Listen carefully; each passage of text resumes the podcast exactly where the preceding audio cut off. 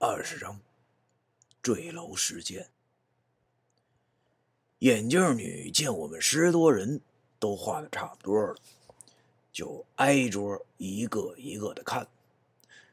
看完后，就告诉他们每个人的心理状态是什么样的，应该怎么去完善自己的心理。听到那些恐龙女在听完眼镜女的解释后，都把嘴张成了 O 型。然后捂着脸说：“太准了的样子，我不寒而栗。”大姐们，你们都长成啥样了，还装可爱呢？眼镜女来到了我桌子旁，眼镜女来到了我的桌子旁，看着被我涂得乱糟糟的纸，半天没说话。他看着我在树上画的吊绳，轻轻的问我：“这是秋千吗？”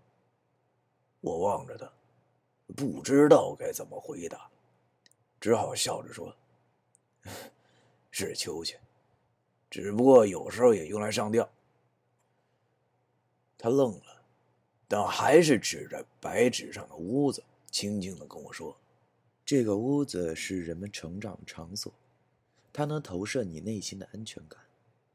这个人是投射你的自我形象和人格完整性。”你把人画在屋子里，外面全是毒蛇，表示你对外面的世界感到害怕，让你没有安全感，害怕被伤害。我操，这么准！我确实很吃惊。他又指着那棵树说：“树象征感情，投射人们对环境的体验。你应该在感情方面受到过伤害，而且……”你如果以后有什么事想不开，可以来办公室找我谈谈，不要把自己放到一个狭小的空间里。而且啥呀？你还没告诉我呢。这话说到一半就不说了，不是吊人胃口的吗？我刚想问他，这个时候下课了，他没给我机会就走了。大教室里的人很快就走光了，留下我一个人。还坐在凳子上望着这张纸发呆。这里说到巫术人游戏，到多年后我才知道，这是个非常著名的心理测试，是通过人的潜意识画出来的图像来测试出这个人的心理状态的游戏，而且准确率相当之高。有兴趣的朋友可以尝试一下，很有趣。可惜的是。当时的我由于面子问题，一直没有找那位女老师谈。结果大二的时候，她就转走了。眨眼又到了周末。星期六的晚上，我接到了一个电话，是我高中的一个女同学打来的，她叫董珊珊。高中的时候是画室里一个还算是外向的女孩。我一直不知道她也在哈尔滨上学，很奇怪，她是怎么知道我新手机号的？她跟我说，老同学都快半年没见了，周末让我去她学校玩。我一想也是，这半年没见了，我这一天也没啥事儿，就答应了她。星期天早上，我就坐着公交车去了他学校，他在哈尔滨江北的一间学校读书。顾名思义，江北就是在松花江的北边，挺偏僻的地方。但是那边大学很多，号称哈尔滨的大学城。这时已经是冬天了，公交车的车窗上结了厚厚的一层冰，模模糊糊的能看到外边。三三两两的大学情侣们手挎着手逛街，我不禁骂道：“这帮狗男女！”现在想想，那时我真的是颇有些吃不到葡萄就想上去踩一脚的心理。半个小时以后，我到了，下车一看，我操！你看人家这大学多大，十多栋楼，要啥有啥。我想起了我那只有两栋楼的可怜叉叉美术基地。哎，这都是命啊！我给董珊珊打了个电话。告诉她我到了，让她下楼接我。不大一会儿，我就看到了一个熟悉的身影向校门口走来。打眼一望，别说，要说高中和大学，那真是两个层次的。这丫头漂亮，不对，应该说是会打扮了。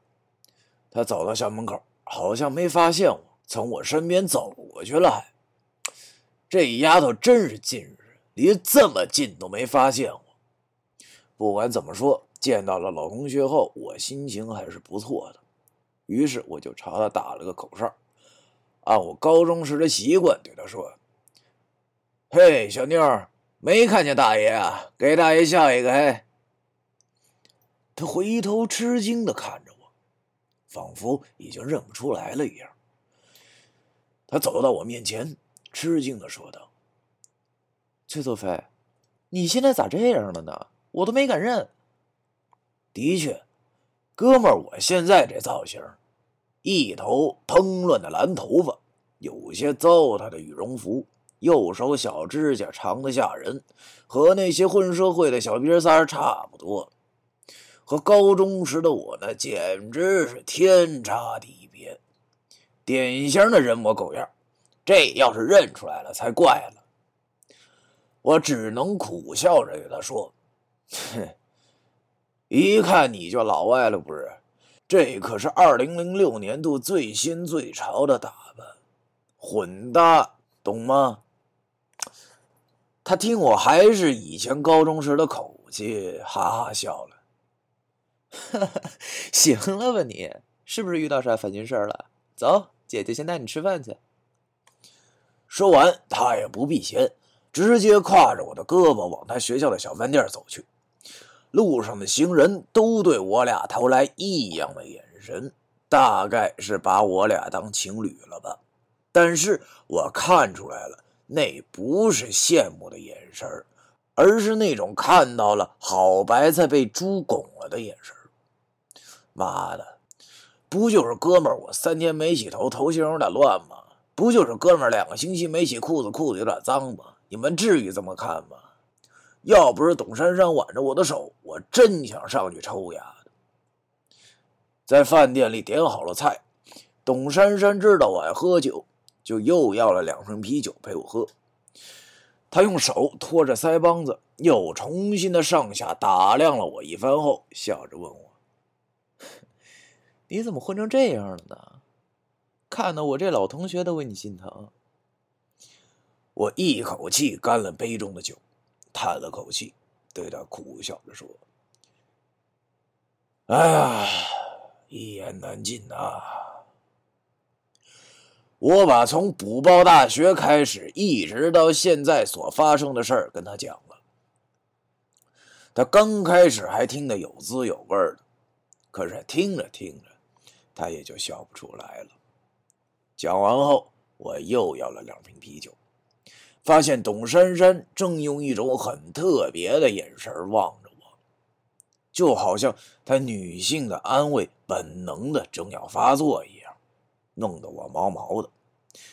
她叹了口气说：“哎，也真是难为你了。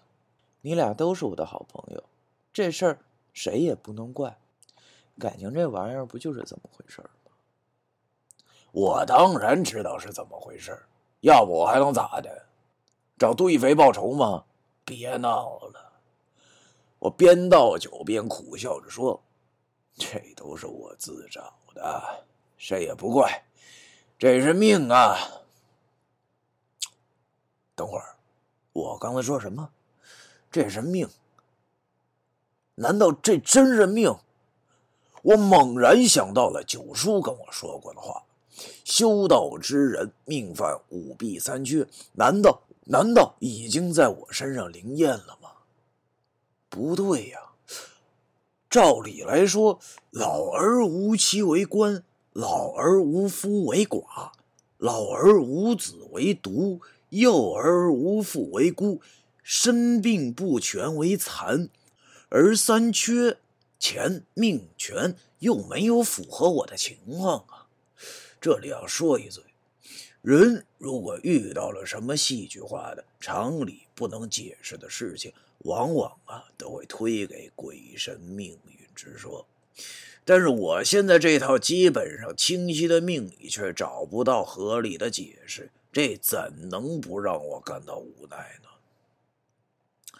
其实我挺感谢董珊珊的，因为这是我上大学以来第一次把心事跟别人说，真的感觉轻松不少。